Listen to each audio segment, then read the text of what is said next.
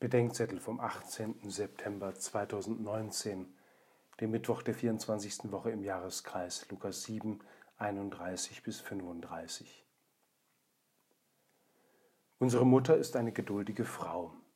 Nur manchmal brachten wir sie an den Rand der Geduld, dann nämlich, wenn unseren Kinderlaunen nichts recht war.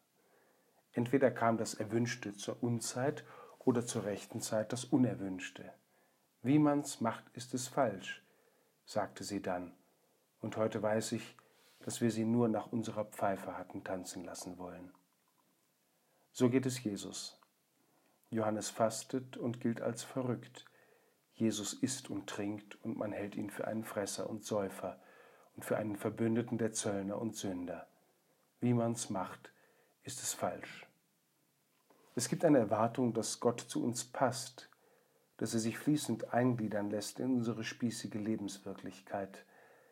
Aber Gott ist nicht gekommen, um unseren Erwartungen zu entsprechen oder unseren Stimmungen zuzustimmen. Dass Anspruch und Wirklichkeit auseinanderfallen, gehört zu ihrem Wesen. Nur wenn sie sich unterscheiden, haben sie einander etwas zu sagen.